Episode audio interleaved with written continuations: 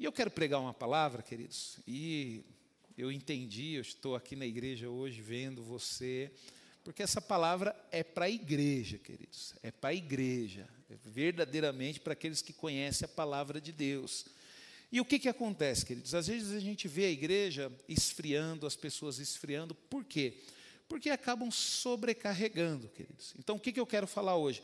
Eu quero falar para você tomar cuidado e não ser um cristão sobrecarregado.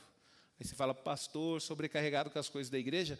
Queridos, quem dera, quem dera né, você sobrecarregar com as coisas da igreja. O maior problema é que nós sobrecarregamos com outras coisas e acabamos abrindo mão da igreja. Por isso que depois a igreja fica aquele trem esquisito, aceita qualquer coisa, pode fazer tudo. Por quê? Por causa daqueles cristãos sobrecarregados com as coisas do mundo, que acham que tudo tem que girar em torno dele, tudo tem que ser da forma dele. Que nem, por exemplo, mesmo, eu como pastor, eu tenho que ter consciência de uma coisa, queridos. Se eu não fizer as coisas do jeito que Deus quer, Deus me tira e coloca outro no meu lugar, queridos. Porque nós temos que entender o seguinte: se eu não abrir meu olho, sobrecarregar a minha vida com as coisas desse mundo, começar a abraçar as coisas do mundo e não começar a dar atenção para a obra de Deus, tratar a obra de Deus relaxadamente, não estudar a palavra de Deus, na hora que perceber que eu não estou fazendo as coisas do jeito que Ele quer, queridos, queridos, eu vou ser bem sincero para você: o reino de Deus não para, ele está sempre em movimento sempre em movimento. Então, por isso que você tem que se esforçar para não sobrecarregar a sua vida. Amém? Abra sua Bíblia lá em Lucas, capítulo 21.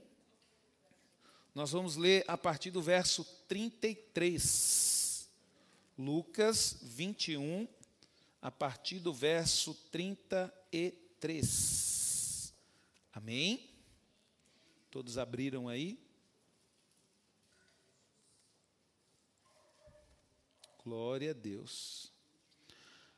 Lucas 21, 33 diz: Passará o céu e a terra, porém as minhas palavras não passarão.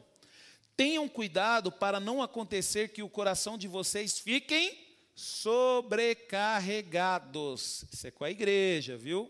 Tá? Sobrecarregados com o quê? Com as consequências da orgia, da embriaguez e das preocupações deste mundo, e para que aquele dia não venha sobre vocês repentinamente, como uma armadilha, pois sobrevirá a todos os que vivem sobre a face de toda a terra.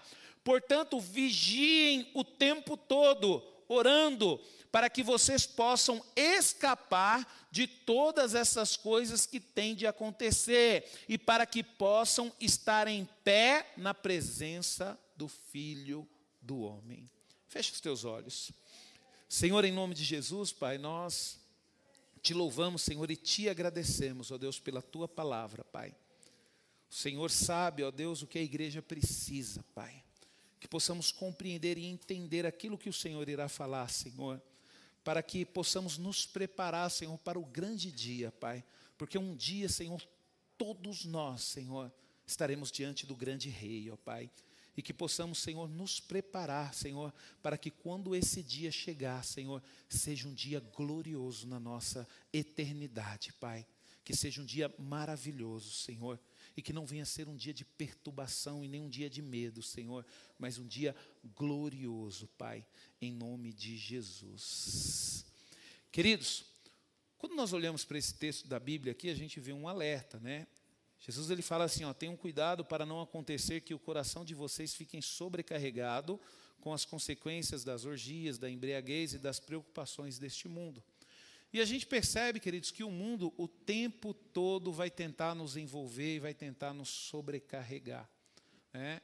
O mundo o tempo todo vai tentar colocar na nossa cabeça que é normal, que, meu, não importa se você é casado, se você é solteiro, você pode ter uma vida sexual ativa, porque o negócio é o seguinte: você nasceu para ter prazer. Você entendeu?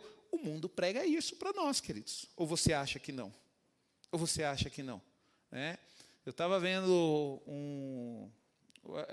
Acho que essa semana eu vi, teve um órgão americano que fez uma pesquisa no Brasil. E Depois que as novelas da Globo, da Globo, queridos, começaram, sabe, passar com muita frequência, parece que o índice de divórcio no Brasil teve um aumento de mais de 33%. Por quê, queridos? Porque o mundo ele vai usar tudo para tentar embutir na nossa cabeça que aquilo é normal, né? Que aquilo é normal. Às vezes você fala bem assim: "Ah, pastor, é, é filme de super-herói, filme de vampiro, e daqui a pouco vai crente com camiseta do Homem de Ferro, com camiseta do Capitão América para o cinema e tira foto e vamos para lá. Aí você olha aqueles filmes e fala, pastor, mas é vampiro, é super-herói. Queridos, aquilo ali é o mundo preparando, preparando a, as pessoas para a grande tribulação, porque vai chegar uma hora que o Espírito Santo não vai estar aqui e, queridos, vai, os demônios vão fazer farra aqui.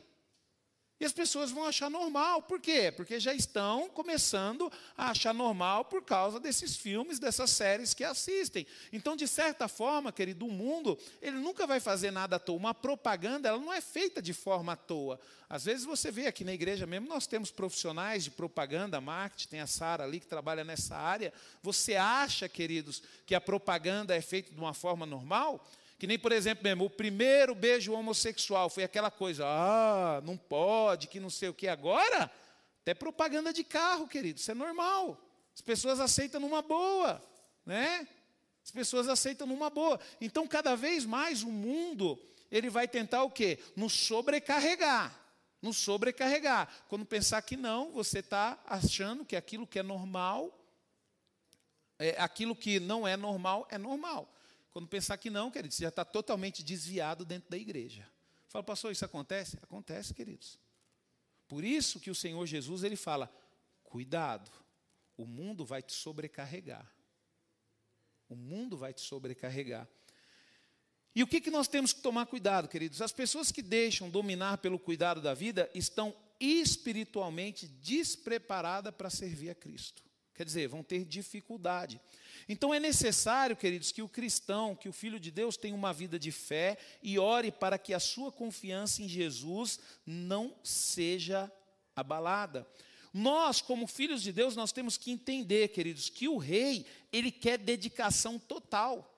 Quando você olha a palavra de Deus, quando você olha as leis do Senhor, quando você olha o momento da graça, as pessoas falam assim: "Ah, pastor, mas eu, a gente não vive mais pela lei, a gente vive pela graça, né?"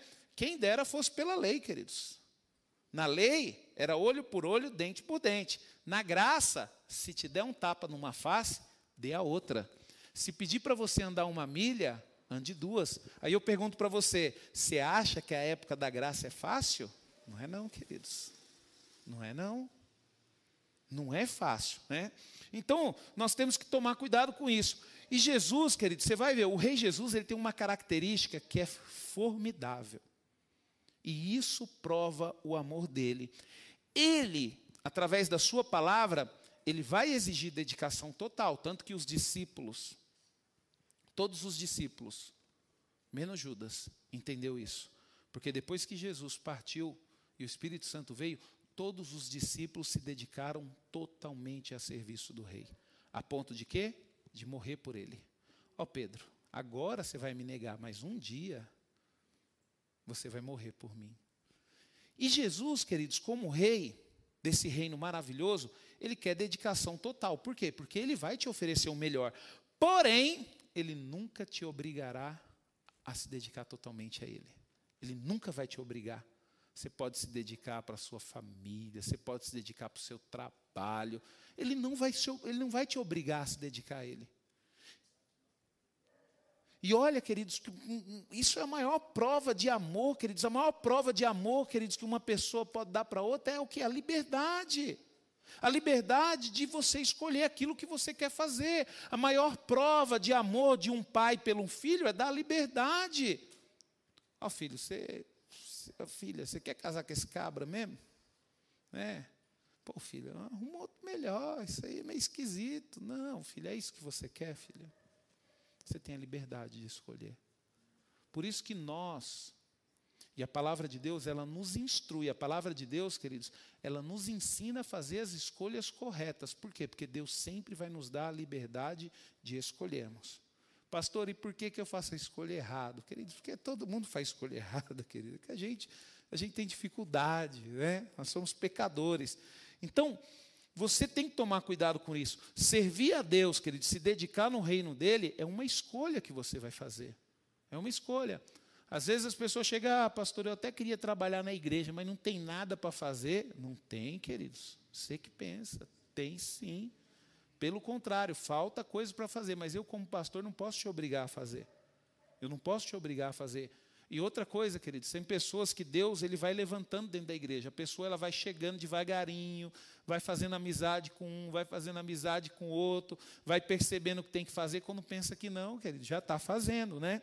E o que, que é sobrecarregar? Sobrecarregar, queridos, é carregar em demasia, aumentar excessivamente sua carga, vexar, quer dizer, maltratar, oprimir, humilhar. Isso é sobrecarregar, queridos. Isso é sobrecarregar. É quando você aumenta excessivamente a sua carga. Por exemplo, você pega o tempo que você tem e você preenche com as suas coisas. Você preenche com o seu trabalho, você preenche com o seu hobby, você preenche com o seu lazer, e aí de repente o que sobra? Nada. Por quê? Porque você está sobrecarregado. Você está sobrecarregado. Você nunca vai conseguir servir a Deus. Você está sobrecarregado. Né?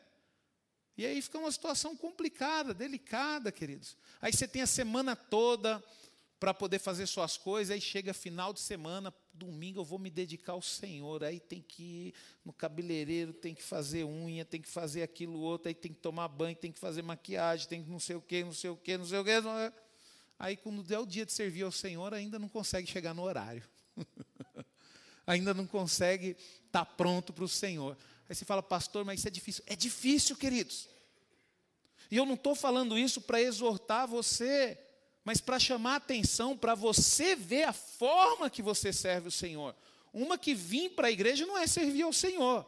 Vim para a igreja o que é buscar instrução, aprender para quê? Para você servir ao Senhor não só quando você está na igreja, mas é onde você estiver. Servir ao Senhor é quando alguém dá uma fechada no trânsito lá e o cara para para discutir com você e achando que se vai encontrar o ser bravo lá, endemoniado lá, já pronto para dar uns tiros nele, aí ele chega e fala: Não, meu irmão, fica tranquilo, isso acontece.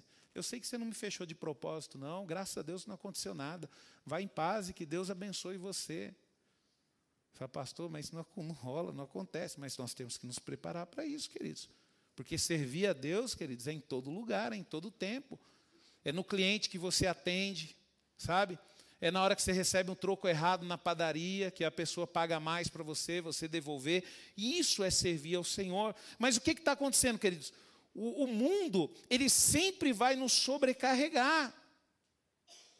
Que nem Moisés mesmo, quando Deus chamou Moisés, Moisés ele tinha um compromisso com a família, ele estava sobrecarregado ali com as ovelhas, com os cuidados da casa. Aí de repente Deus chamou ele e falou: Moisés, não tem jeito não, vai ter que abrir mão de tudo.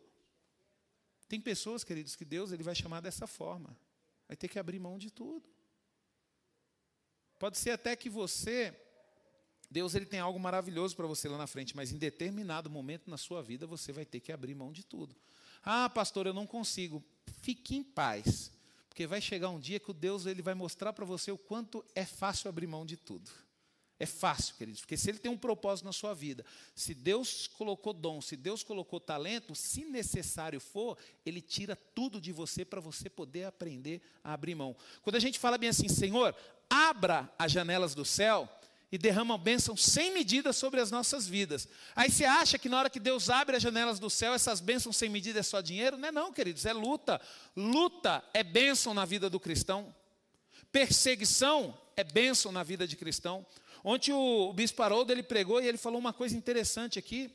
Ele falou bem assim, ó, a igreja ela está perdendo tempo discutindo sobre política. A igreja ela não foi levantada para discutir, a igreja foi levantada para orar. Então nós temos que orar, porque Deus ele levanta um, um líder bom para abençoar o seu povo, mas também levanta um líder ruim para tratar o seu povo.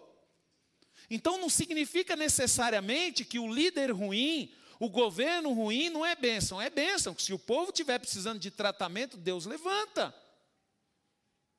Por quê, pastor? Porque às vezes o povo sobrecarrega, queridos. Porque a vida é gostosa, a vida é maravilhosa. Igreja? Que isso? Para igreja nada, aproveitar a vida. Então, cuidado, queridos. Cuidado com aquilo que você faz, cuidado com o que você está investindo o seu tempo, sabe? Quando nós olhamos para a palavra de Deus, queridos, a gente vê algumas características dos filhos de Deus sobrecarregados dos cuidados dessa vida. Então, ainda vamos falar umas características aqui daquelas pessoas que, que vêm para a igreja, que são filhos de Deus, mas são sobrecarregados com os cuidados dessa vida. Ah, é, pastor? Qual que é o primeiro? Raramente vem à igreja. Raramente. Por quê? Porque nunca tem tempo. Está sobrecarregado. Pastor, é que você não vive a vida que eu vivo. E nem você vive a que eu vivo. então eu não posso falar mal de você e você não pode falar mal de mim. O que eu vou fazer, queridos, é alertar, pregar, porque quando eu prego a palavra, eu alerto você e também me alerto, né? Então, primeira, primeiro, primeira característica, queridos, a pessoa ela raramente vem para a igreja.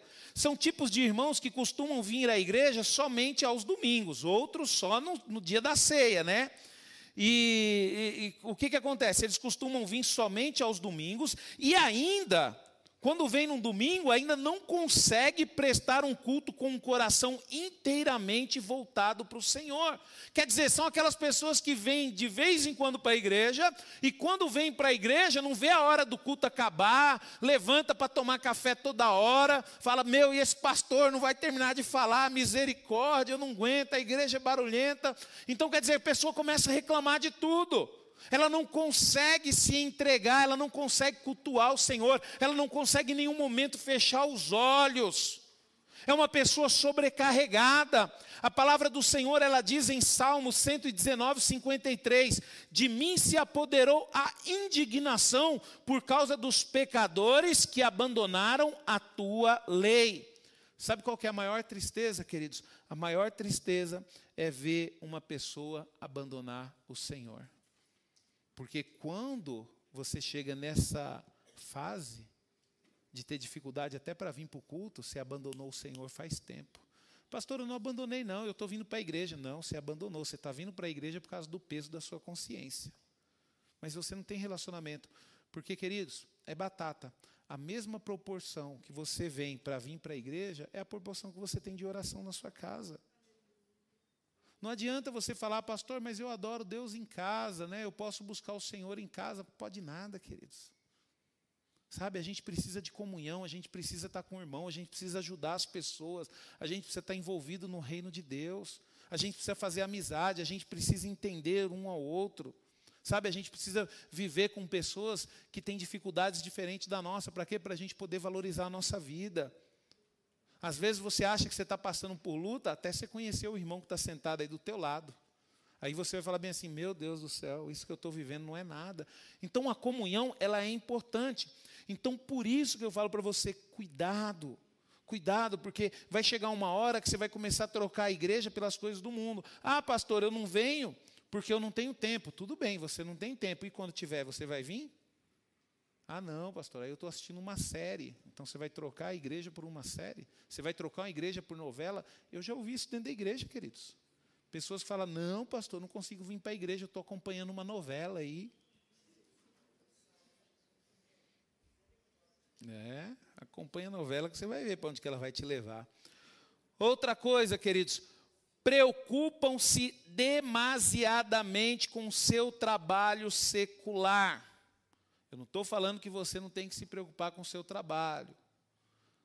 Sabe, queridos, mas você precisa buscar a Deus. Quem que você acha que abriu a porta do seu trabalho?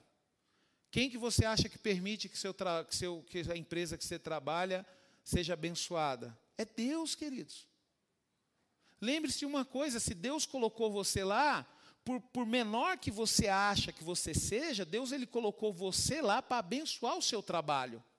Na verdade, queridos, as pessoas elas falam meio assim: ah, o, o meu trabalho, pastor, é uma benção na minha vida. Concordo com você. Mas você já pensou de forma diferente? Eu sou uma bênção lá no lugar que eu trabalho. Eu sou uma bênção no lugar que eu trabalho. Então, tem pessoas, queridos, que elas se preocupam tanto com o trabalho dela, que o trabalho tira todo o tempo dela. Por exemplo, é aquele tipo de pessoa que deu o horário dela, vez dela sair do serviço e ir para casa, não, não, vou ficar fazendo hora extra aqui. Não, vou ter mais um monte de coisa para fazer, não tem nada para fazer. Mas fica lá só para o chefe poder ver que está trabalhando, não está fazendo nada. Né? Por quê? Porque tem medo de ir embora. Porque tem medo das pessoas achar que ele não está trabalhando. Então tem que tomar cuidado com isso, queridos. Quer dizer, valoriza mais as horas extras e prefere ficar trabalhando até tarde do que ir à igreja cultuar o Senhor. Né? Olha o que a palavra de Deus diz em Jeremias 17, 13. Ó oh, Senhor, esperança de Israel, todos aqueles que te abandonaram serão envergonhados. Viu? Você fala bem assim, não, pastor, mas não abandonei o Senhor, não. Vai chegar uma hora que você vai ser envergonhado. Aquilo que você, o trabalho seu, você deixou de buscar o Senhor por causa do seu trabalho, uma hora você vai ser envergonhado, queridos. A palavra de Deus, ela nos alerta. O nome dos que se afastam de ti será escrito no chão, porque abandonaram o Senhor, a fonte das águas vivas. É Jeremias falando para o povo de Israel, porque o povo de Israel abandonou o Senhor, estava preocupado com, com o trabalho, estava preocupado em conquistar, com as riquezas deles. Aí se fala, pastor, isso não acontece? Acontece, queridos, principalmente no meio dos jovens. Os jovens atingem uma idade, começam a fazer faculdade, começam a trabalhar, queridos, já não tem mais tempo de vir para a igreja, já fica difícil de vir. Ah, pastor, mas é difícil, pastor, porque estuda, porque é, durante a semana, porque tem que trabalhar, queridos. Não é difícil. Se você quiser, você consegue servir ao Senhor, você consegue fazer a obra do Senhor. Eu não estou falando que você tem que ficar obrigado a ficar na igreja durante muito tempo. Aí você fala, pastor, mas. Queridos, já já vi, eu já tenho tempo para ver isso aí. Pessoa trabalhando na igreja, é, na igreja firme, ah, pastor, começa a estudar, aí faz faculdade, aí faz pós-graduação, aí faz você. Não volta nunca mais. Ué, irmão, mas você terminou a faculdade. Ah, pastor, agora é pós. Ué, irmão, mas você terminou a pós. É, pastor, agora é o trabalho. Mas e o Senhor, onde fica nisso? Pastor, eu não tenho tempo. Tem, queridos, tem. Se você conseguir organizar a sua vida, você vai perceber que você tem tempo para servir o Senhor. Porque você tem que entender uma coisa, queridos. O Senhor, Ele nos chama, mas Ele não fica insistindo. Não. O chamado do Senhor, queridos, é um. Uma vez Deus falou isso comigo. Deus falou bem assim: Ó, oh, Rubens, eu te chamei. Se você não quiser, eu não vou ficar insistindo, não. Porque quem, aquela pessoa que você fica insistindo, eu também não gosto, querido, de ficar insistindo, pedir para uma pessoa ficar fazendo, fazendo, fazendo. Teve um, um, uma situação na igreja que eu me arrependo até hoje. Teve uma pessoa que abandonou o ministério e falou bem assim: Ah, pastor, eu vou sair do ministério e tal. E aí eu fiquei preocupado, falei para o irmão, falei, não, irmão, vamos fazer o seguinte, aguenta até o final do ano. Hum, foi a pior besteira que eu fiz. Porque nesse momento que ele ia sair, ia sair só ele. Ele ficou até o final do ano, levou o ministério inteiro com ele. A maioria, queridos, tudo desviado.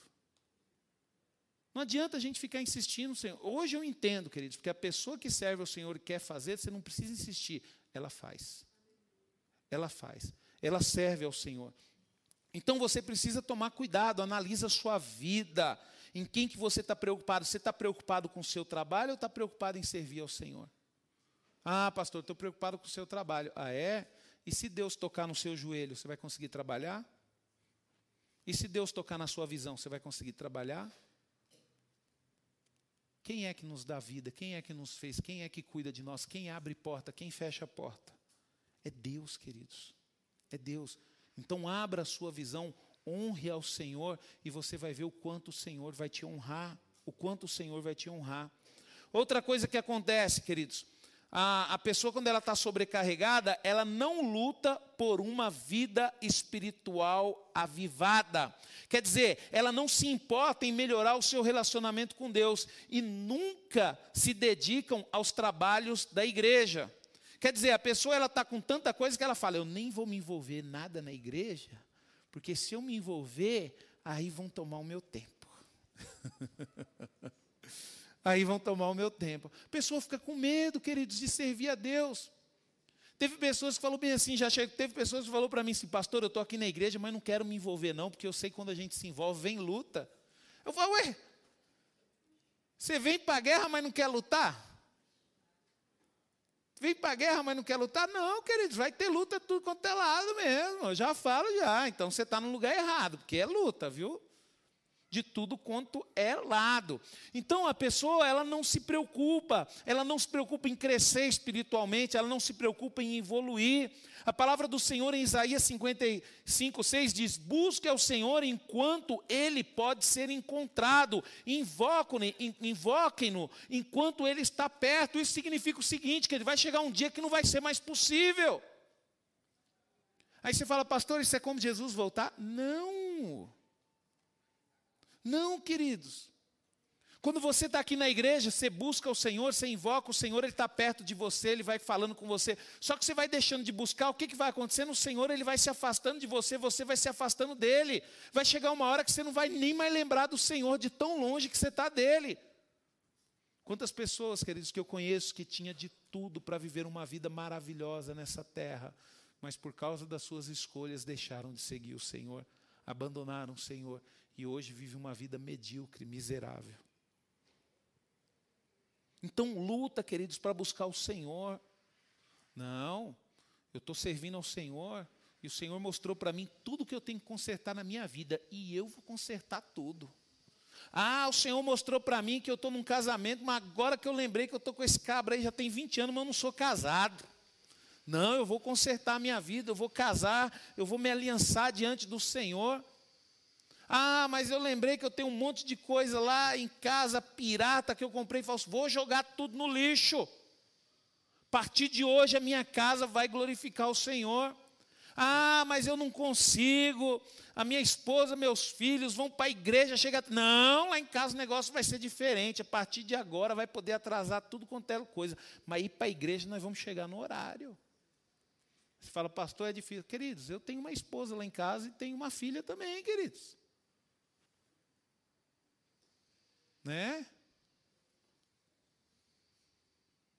Às vezes eu falo com a Débora, eu estou errado de querer chegar adiantado na igreja? Se eu tiver errado, a gente não chega adiantado aí. Sabe? Vamos. Ah, mas é que eu demoro para me arrumar. Então começa a arrumar 8 horas da manhã. Para chegar no culto das 5 lá, ué. Ué, só começar mais cedo. Às vezes minha pequena fala, ah, papai, acordei cansado. Era só ter dormido mais cedo aí. Eu não acordava cansado. Dormir tarde, acorda cansado mesmo. É se programar, queridos. É luta de tudo quanto é lado. É luta mesmo para servir ao Senhor. Mas a gente tem que aprender a lutar, a gente tem que querer evoluir, a gente tem que, que crescer. Outra coisa, queridos, que é uma característica de um filho né, sobrecarregado, não se esforça para abandonar as vaidades. Sabe? Evidentemente, o amor do pai não está no coração desse cristão que ama mais o mundo do que a Deus. Quer dizer, não se esforça para abrir mão das coisas, não se esforça para abrir mão daquilo que satisfaz o desejo por Deus. Vai ter dificuldade. Ah, não, porque eu quero arrumar um namorado. Aí arruma um namorado, some da igreja. Não vem mais para a igreja. Por quê? Porque eu prefiro o namorado do que a igreja. Sabe, queridos? Aí tem compromisso na igreja, marca o compromisso com a namorada. Ah, não, pastor, não vai dar para mim não, porque eu tenho um compromisso com a namorada agora. Eu falei, mas e o seu compromisso com Deus? Onde está? E a sua responsabilidade, e o seu ministério? Acabou por causa disso? E aí você percebe, queridos, que o coração da pessoa está mais nas vaidades do que em Deus. Do que em Deus. Porque aquela pessoa que tem um coração em Deus, queridos, aquela pessoa vai falar bem assim: meu amigo, você me desculpa. Estou até fim de namorar, estou até fim de casar, mas vai ter que andar comigo. Vamos ter que servir a Deus junto. E outra coisa, é provar. É provar. Estava conversando com os irmãos ali na sala que não tem coisa melhor para provar do que o tempo. O tempo ele mostra tudo. O tempo mostra se a pessoa é gente boa, o tempo mostra se a pessoa não vale nada. O tempo cura, mas o tempo também mata. Sabe, queridos? Então tem que usar o tempo para provar, o seu coração tem que estar no Senhor, você tem que ter facilidade em abrir mão das coisas para o Senhor. Às vezes eu falo bem assim, né? Falo, não, porque o meu banho tem que ser duas horas. Ué, você tem dificuldade de abrir mão de duas horas de banho prefere chegar atrasado na igreja? Dificuldade de abrir mão da vaidade. Não porque eu, assim, Dani, já vou te falar, sábado não dá para vir para o louvor, porque sábado é o único dia que eu tenho para ir no salão. Vaidade, queridos. Tem dificuldade de abrir mão pelo Senhor. E eu vou falar um negócio para você, viu? Vai chegar a hora que Deus, ele vai cobrar, mas ele não vai te obrigar. Viu? E isso vai ser fundamental na sua vida com Deus, para ver se realmente você está disposto a abrir mão daquilo que realmente você não quer. Nós temos uma amiga missionária, estou até pensando em trazer ela aí qualquer dia para ministrar aqui, para ela contar um pouco do testemunho dela. Ela era vaidosa para comer, gostava só de comer coisa boa, até que um dia ela foi parar, sabe aonde? Na Bolívia, numa tribo indígena. E chegou lá, tinha um sopão comunitário, porque o povo lá bem pobre, né? E esse sopão comunitário era feito com aquilo que sobrava do frango: pé, cabeça e pescoço. Né? E aí o que ela teve que fazer? Abrir mão da vaidade dela. Ô oh, Senhor, pega aquelas pessoas vaidade, coloca um dia para comer uma cabecinha de frango. Chupar um zoinho de frango e estalar na língua assim, ó. Você já chupou um zoinho de frango, estalou na língua assim?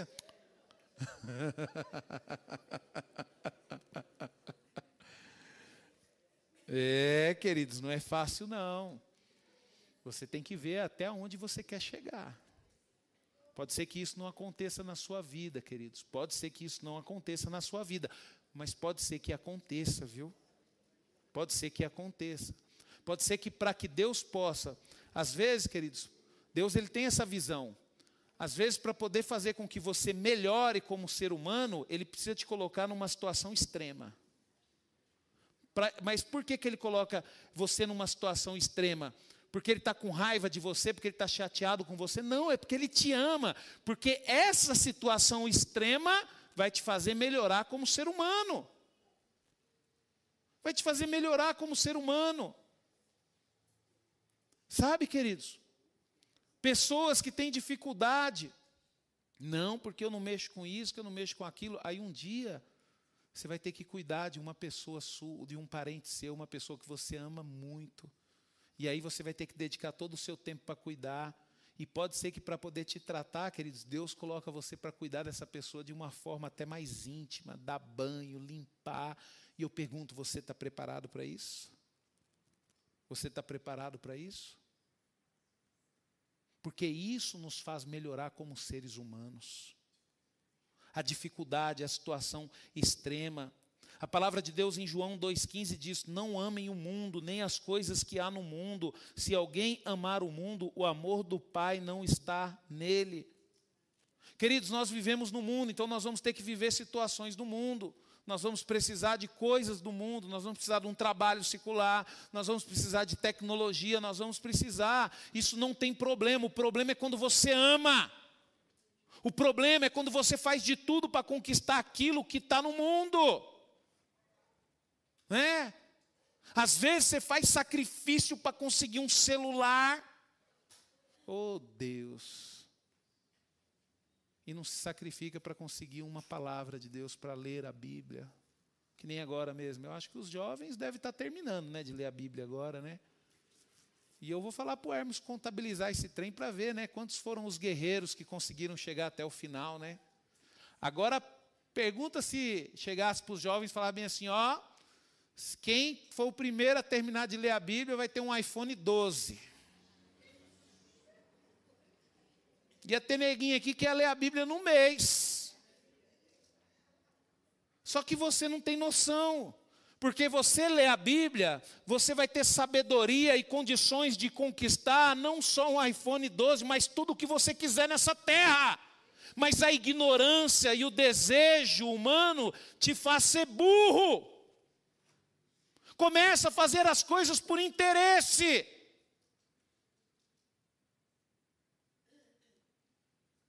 Né? É porque eu falei para vocês agora, senão ia dar um jeito de comprar um iPhone 12 aí do último aí e fazer uma para ver quem ia ler a Bíblia aí. Eu acho que todos terminaram já, né? Hermes? Termina agora? Termina quando? Em Atos? Ah, já está terminando já. Todo mundo está em Atos, né? Só não sabe os atos que estão, né? Mas estão em Atos, né? Todos estão em Atos, né? Não é, queridos, e se eu falar para você, queridos, que teve um dia, no dia 1 de janeiro, sabe o que, que Deus falou para mim? Esse ano eu quero que você leia a Bíblia duas vezes. Duas vezes. Eu falei, Amém, Senhor. Eu li a Bíblia duas vezes em um ano, queridos. Simplesmente porque eu senti o Espírito Santo pedindo no meu coração. Aí você fala, pastor, foi bom, está sendo ótimo, maravilhoso, queridos. O entendimento abre. A gente precisa ter relacionamento com a palavra de Deus. E isso é bom, queridos. Você precisa amar as coisas de Deus, abrir mão das coisas do mundo. Se quisermos, queridos, nós vamos falar agora o seguinte: tem, tem situações, queridos, que você precisa fazer para você deixar a sobrecarga, sobrecarga, sobrecarga da vida. Se você quiser deixar a sobrecarga da vida, você tem que querer, você tem que buscar, você tem que fazer algo por isso. Por quê? Porque é difícil, porque nós somos seres naturais, nós pertencemos a este mundo, nós amamos as coisas desse mundo, nós amamos ter um carro bom. Quem não gosta de entrar num carro bom? Quem não gosta de morar numa casa boa? Quem não gosta de ter um celular bom? Quem não gosta, queridos, é uma coisa impressionante. Eu quando vou comprar um perfume, eu fico cheirando e eu falo, eu vou, eu gostei desse, é impressionante. Eu gosto sempre dos mais caros. Eu falo, não é possível. Aí eu vou comprar uma roupa, apesar que roupa está difícil, né? Esses dias eu fui numa loja aí para comprar uma, uma roupa lá, mas calça de homem é difícil de achar, porque hoje em dia está desse jeito. Mas aí eu vou escolher a calça na hora que eu vou ver a mais cara. Aí vou comprar uma camisa, na hora que eu vou. Por que, que a gente tem uma tendência a gostar das coisas boas, queridos? É? Às vezes você troca de carro, por exemplo, teve uma época que estava no carro manual, peguei um carro automático. Queridos, parecia que eu tinha nascido para dirigir aquele carro. Foi sentar nele, eu falei, ué, até aqui eu encaixei direitinho para dirigir. Eu falei, nasci para isso. O ser humano gosta das coisas boas, queridos. Então o que, que acontece, pastor? Você precisa se esforçar para se livrar delas, você precisa se esforçar para buscar a Deus, você precisa se esforçar para tirar as cargas que o mundo coloca sobre você. Se você não se esforçar, aquele dificuldade. Às vezes eu falo aqui para você, né, que a Débora sofre porque eu não gosto muito de viajar, queridos. Na verdade, queridos, é que eu me doutrinei a isso.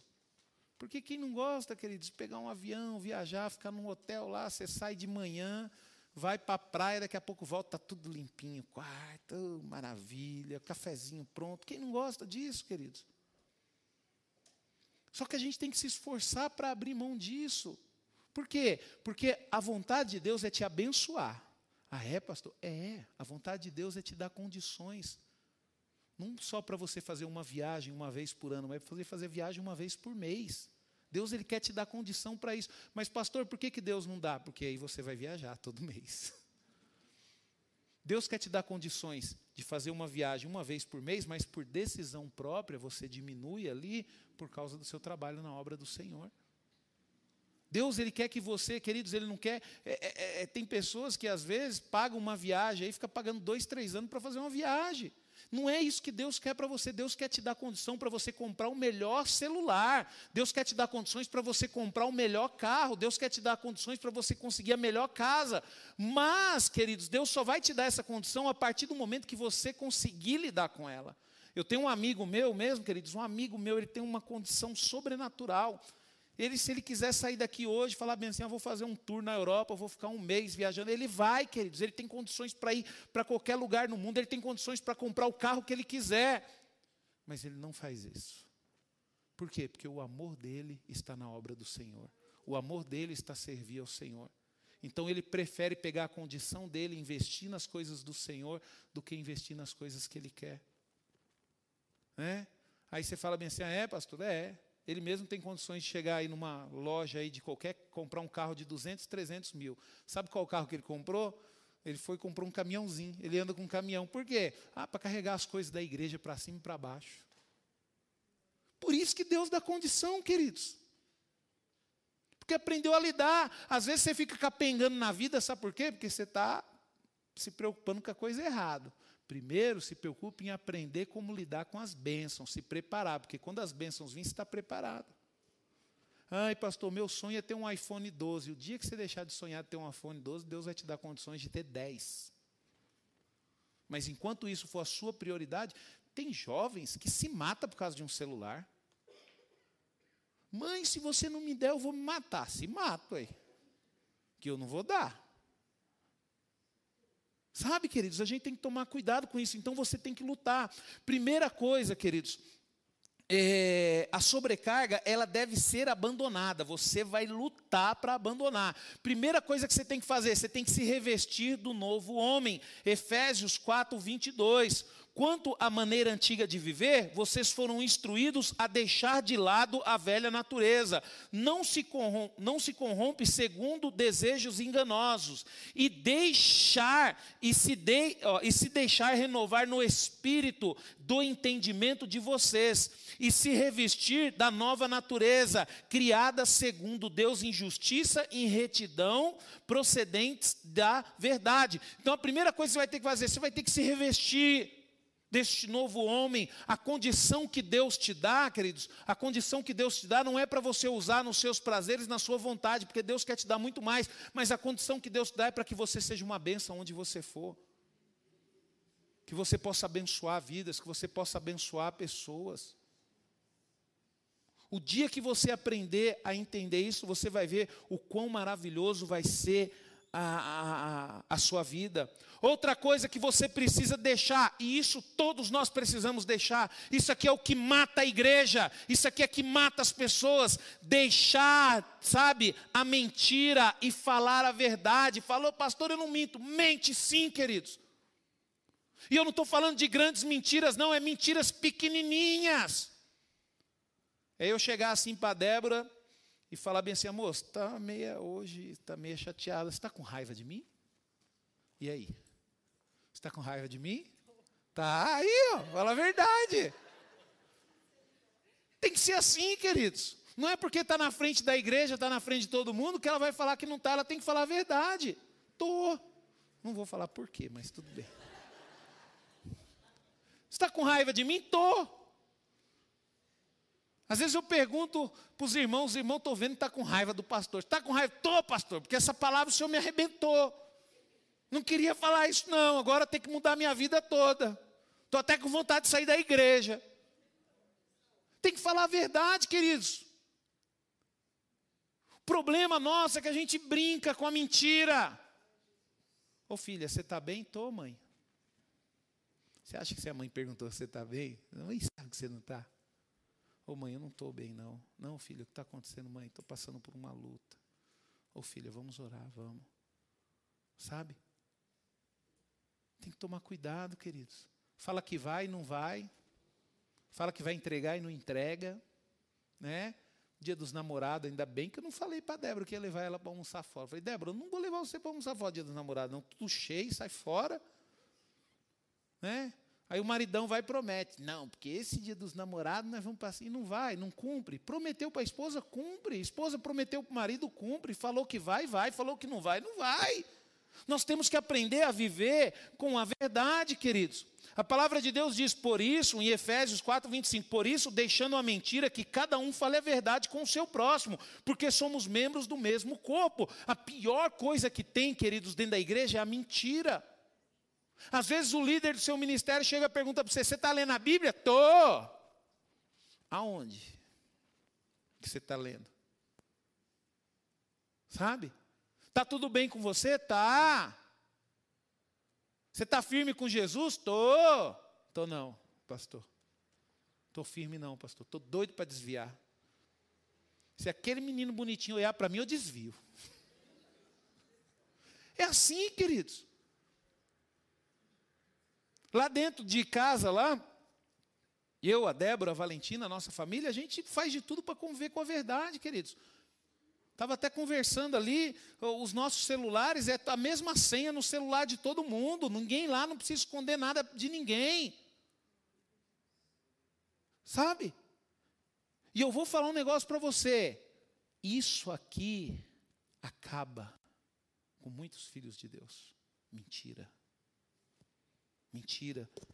Então, se você quiser deixar sobrecarga, você tem que aprender a falar a verdade. Outra coisa que acaba, queridos, que só pessoa sobrecarregado fala isso aqui, ó. O que nós temos que fazer? Nós temos que lutar para não falar palavras torpes. Olha o que a palavra de Deus diz em Efésios 4, 29. Não saia da boca de vocês nenhuma palavra suja, mas unicamente o que for boa para edificação, conforme a necessidade, e assim transmita a graça aos que ouvem. Cuidado com palavrão, cuidado com brincadeira, cuidado com palavras torpes. Nós somos filhos de Deus, queridos. Pessoas sobrecarregadas têm tendência a lançar palavras torpes. E isso acaba com a gente, queridos. E a palavra, se a palavra de Deus nos alerta, queridos, para nós não falarmos, para nós tomarmos cuidado com o que sai da nossa boca, é porque isso é importante. É porque, de alguma forma, quando você fala uma palavra top, quando você fala uma palavra mal intencionada, de alguma forma você está causando uma coisa ruim em você. Cuidado com as brincadeiras. Cuidado, queridos. Aí o irmão chega na igreja, vê o outro só porque está com a camiseta rosa, fala, está parecendo um boto cor-de-rosa. Toma cuidado, queridos. Tem que tomar cuidado. Porque aí o outro vai ficar com vontade de zoar e depois vai zoar, o outro não vai aguentar e. Não estou falando que você não tem que brincar, né? Mas tem que tomar cuidado com as brincadeiras. Homem não tem esse problema, mas imagina uma mulher chegar para outra e falar isso. Né? Homem não tem esse problema. Então a gente tem que tomar cuidado com aquilo que a gente fala, queridos. A gente tem que brincar, tem que se. Ah, pastor, não pode, não, não pode ser careta. A gente tem que brincar, a gente tem que se divertir. Mas a gente consegue brincar, se divertir, sem falar palavras torpes. Sem falar palavras torpes. Né? Outra coisa que nós temos que fazer, queridos, nós temos que lutar para sermos benignos e misericordiosos. Você tem que ser uma pessoa boa. Pastor, eu tenho dificuldade de cumprimentar os irmãos. Queridos, eu não sei como você vai fazer, mas você vai ter que se virar e você vai ter que aprender a cumprimentar e abraçar os irmãos. Tem que aprender, a gente tem que ser, queridos. Olha o que a palavra de Deus diz, Efésios 4,32. Pelo contrário, sejam bondosos e compassivos uns para com os outros, perdoando uns aos outros, como também Deus em Cristo perdoou vocês. Como é que nós vamos perdoar se nós não temos relacionamento? Porque é só quando você tem um relacionamento que uma pessoa vai dar mancada com você e você vai ter que perdoar e vice-versa. Agora, como é que a gente vai perdoar se a gente não consegue ser bondoso, se a gente não consegue se relacionar com as pessoas? Então, isso é o que nós temos que fazer para quê, queridos? Para deixarmos as sobrecargas. Né? E aí, você vai chegar e você vai ter características o quê? Daquele cristão bom, daquele cristão melhor, daquele cristão que atrai outros cristãos, né? Eu fiquei feliz porque teve uma irmã que trouxe hoje de manhã, trouxe a família toda de uma prima dela aqui para a igreja. E ela chegou e falou bem assim: "Ô, oh, pastor, nós vamos ficar aqui na igreja, é aqui que nós queremos ficar". E eu achei legal isso daí, queridos. E normalmente o que, que isso acontece? É a sua vida que atrai pessoas. Você acha que é pastor que enche igreja? Queridos, eu vou falar um negócio para você. Às vezes você vai aí nessa igreja aí, apesar que isso eh, me deixa meio, eu acho meio esquisito, né? Porque eu vejo na internet as pessoas vão nessas igrejas famosas aqui perto da gente aqui no Alphaville, as pessoas com o celular filmando o culto todo. Eu falo, ué, mas vai para cultuar a Deus ou vai para ficar no celular filmando os artistas, né? É um negócio meio esquisito, né? Só que aí você fala assim, não, pastor, mas a igreja desses artistas está cheia, queridos. É não, queridos. As pessoas não estão comprometidas, não. Se a outra igreja for um artista mais famoso, todo mundo que está nessa vai para outra. Todo mundo que está nessa vai para outra. Então nós, queridos, temos que ter o que? Essas características, características que não nos sobrecarrega e automaticamente essas pessoas vão ver essas qualidades em nós e vão querer ser como nós e vão querer andar com a gente. E eu louvo a Deus, queridos, que aqui na comunidade núclea, sabe, nós passamos por um tempo difícil. Se a gente fizer uma contabilidade aqui, nós não vamos fazer isso, desde quando começou a comunidade, você vai ver que são poucas pessoas, mas são pessoas firmes, pessoas que sabem o que quer, pessoas que sabem para onde que está indo, Sabe, pessoas que sabem a sua responsabilidade. Porque às vezes a gente olha só para o pastor que tem responsabilidade no reino de Deus. Não, não é só o pastor, não. Cada um de vocês tem a responsabilidade de vocês no reino de Deus. Cada um de vocês. Então, nós, queridos, que estamos buscando o Senhor, nós temos que lutar para ter essas três características que eu vou falar aqui. Primeiro, queridos, a nossa esperança maior tem que estar na eternidade. Eu pergunto para você, onde que está a sua esperança? Aonde que está a sua esperança? Você está com a esperança nas coisas desse mundo? Você está com a sua esperança nos políticos? Você está com a sua esperança na cidade que você mora? Queridos, está errado, porque um dia tudo isso vai acabar.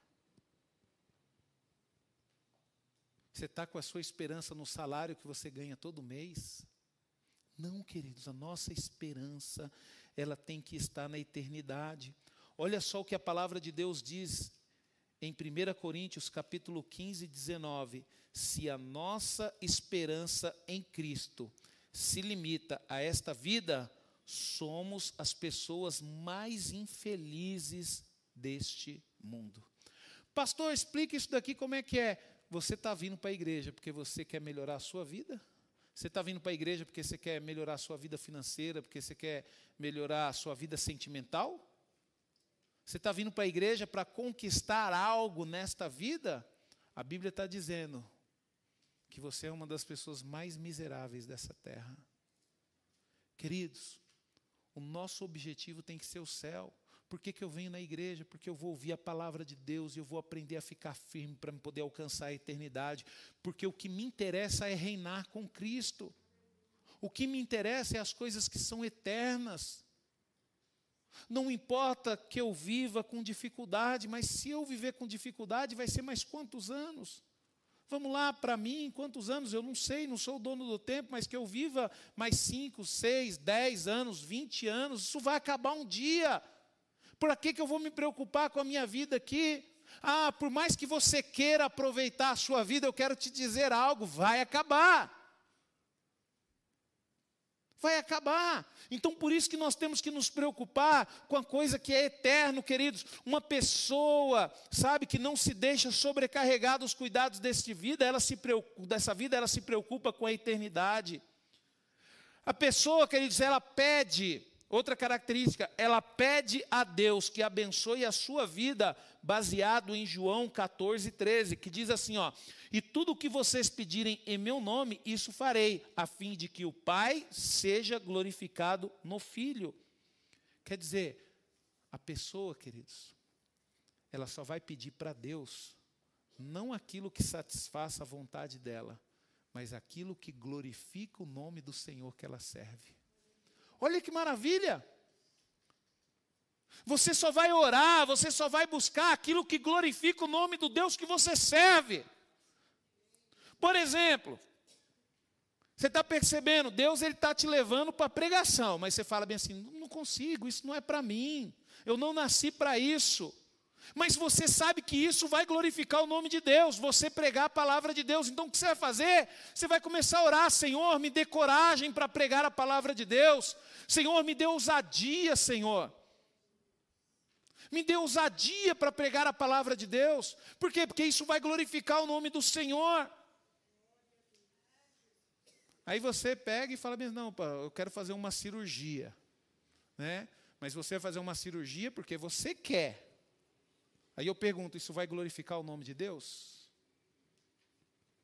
Isso vai glorificar o nome do Senhor? Cuidado, queridos, com o que você pede para Deus.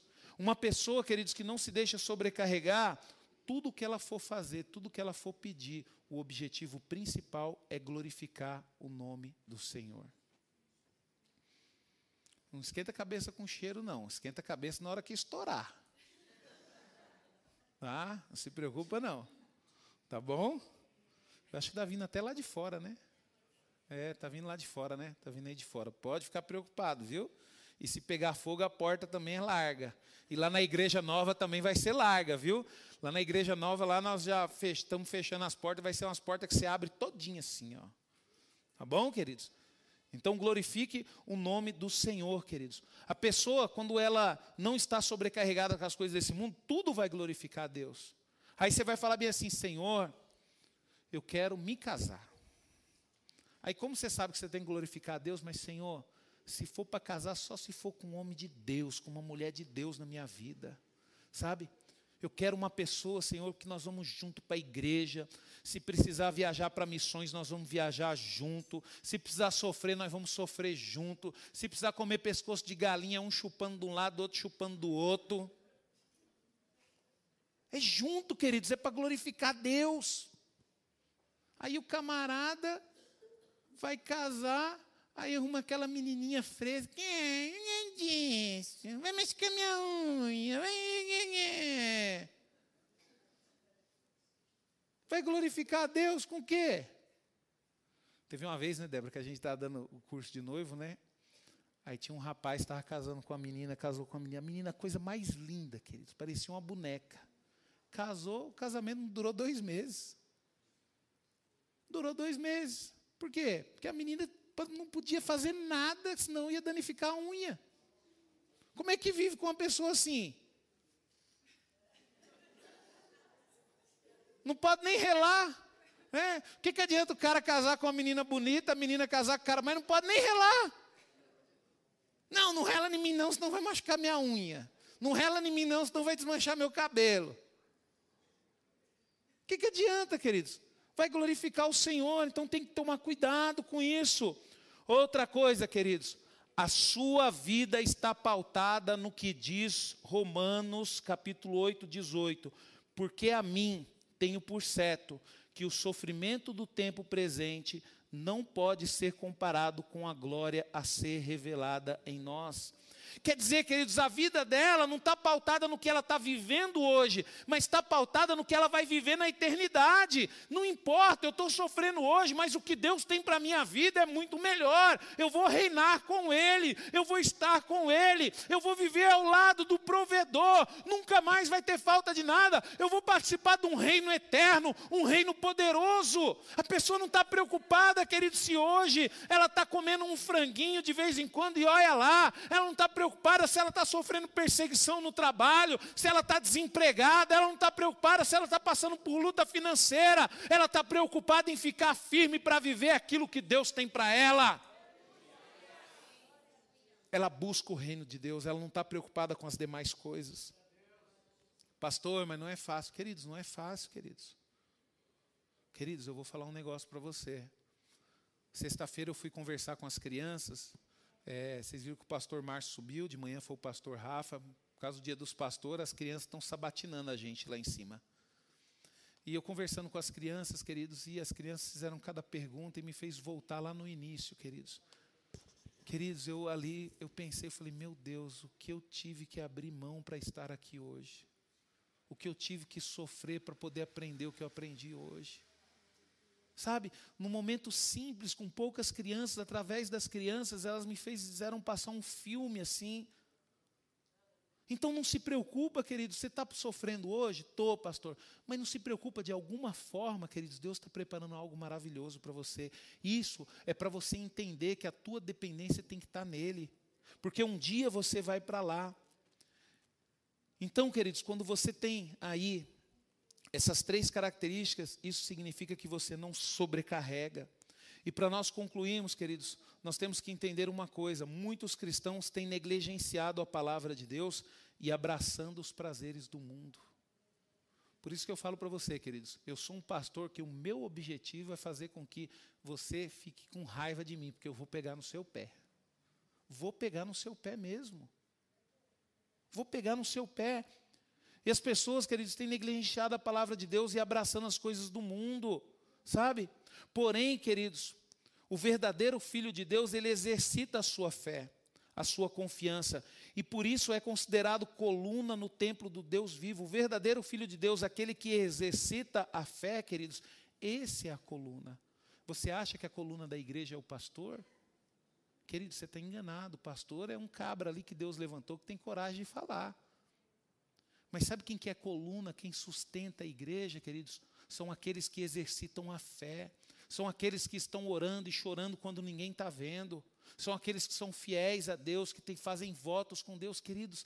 É cada voto que aparece nessa obra, queridos, que eu falo, Senhor, eu não acredito como o Senhor trata no coração das pessoas. Como o Senhor levanta pessoas, pessoas que você nem imagina, querido, sustenta assim de uma forma sobrenatural a casa de Deus. Pessoas que você nem imagina, pessoas que você nunca ouviu falar, provavelmente pessoas que você nunca viu orar, queridos. Pessoas que exercitam sua fé e que sustentam, que são colunas, sabe, no templo do Deus. Essas pessoas ajudam os mais fracos da fé, sabe? E se esforça para ser um verdadeiro imitador de Cristo. Por quê, queridos? Porque a pessoa olha para Cristo como exemplo e vê como Cristo provou o seu amor, abrindo mão da sua própria vida, sabe? Para se sacrificar pela igreja, por nós, por mim, por você. São essas pessoas que sustentam a igreja, as pessoas que valorizam o sacrifício de Cristo. Porque tem pessoas que vêm para a igreja, queridos, não é porque valorizam o sacrifício de Cristo, não. Muitas vezes porque querem aparecer, muitas vezes porque querem algo de Deus, muitas vezes até mesmo a pastora Vânia pregou aqui porque querem enganar os irmãos, querem enganar as pessoas. Sabe, queridos, o que sustenta a igreja é aquelas pessoas, quando você vem para a igreja, queridos, e você olha para essa cruz aqui e você fala assim: Senhor, muito obrigado. Eu, quando chego na igreja, queridos, na hora que eu entro na porta, eu olho para a cruz, eu em espírito, Senhor, obrigado pelo teu sacrifício. A pessoa reconhece, queridos, o que está escrito em Gálatas, capítulo 1, do versículo 3 ao 5, que diz assim: ó, que a graça e a paz estejam com vocês da parte de Deus, nosso Pai, e do Senhor Jesus, o qual entregou a si mesmo pelos nossos pecados, para nos livrar deste mundo perverso, segundo a vontade de nosso Deus Pai, a quem seja a glória para todo sempre. Amém. Eu pergunto para você, queridos, você está valorizando mais coisas do que Jesus? Faz quanto tempo que você serve a Deus? Você já conseguiu uma vez na sua vida valorizar o sacrifício de Jesus? Pastor, como? Se sacrificando, queridos. Se sacrificando. Não é fácil, não, queridos. Eu confesso para você que servir a Deus não é fácil. Não é fácil você reunir a sua família e você falar bem assim: a partir de hoje nós vamos ajustar tudo aqui, o nosso objetivo é servir a Deus. Nós não vamos mais, como família, nos envolver com as coisas deste mundo. A partir de hoje, o nosso objetivo é glorificar o nome do Senhor. A partir de hoje, nós vamos tomar cuidado com que tipo de roupa que nós vamos usar. Nós vamos tomar cuidado com que tipo de pessoas nós vamos andar. Nós vamos tomar cuidado o que, que nós vamos fazer com aqueles recursos que Deus tem colocado nas nossas vidas. Esse recurso não é para a gente usar a nosso bel prazer. Muitas vezes Deus ele está nos dando essa capacidade para a gente ajudar o próximo. E eu pergunto, você está preparado para isso? Você está preparado para usar os seus recursos para ajudar a pessoa que precisa? Ah, pastor, eu não tenho, não estou. Eu quero te lembrar uma coisa: Jesus, ele usou a vida dele para poder salvar a sua.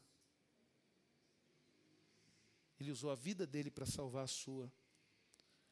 Tito, capítulo 2, 14 diz: Ele deu a si mesmo por nós, a fim de nos reunir, a, a fim de nos remir de toda iniquidade e purificar para si mesmo um povo exclusivamente seu, dedicado à prática de boas obras. Queridos, a palavra de Deus diz o seguinte: só Jesus pode nos purificar. E como que, Jesus quer nos purificar, queridos? Como um povo exclusivo, diferente do mundo. Isso nós temos que entender. Nós temos que ser diferente do mundo.